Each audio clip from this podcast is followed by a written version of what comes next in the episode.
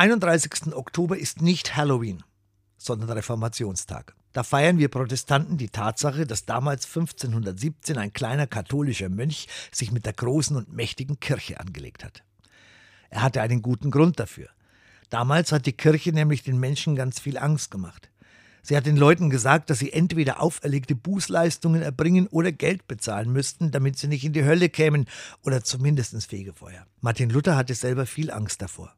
Und er hat auch alles versucht, selber gerecht zu werden, bis er dann in der Bibel entdeckt hat, dass Gott uns gerecht spricht.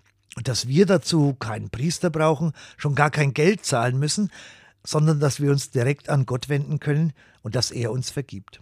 Das war für Luther eine große Befreiung. Endlich konnte er ohne Angst leben und voll Vertrauen auf Gott. Das war die Reformation, dass einer das entdeckte. Und das kann man auch selber erfahren und entdecken als evangelischer oder katholischer Christ und das wäre dann sowieso die beste Reformationsfeier überhaupt.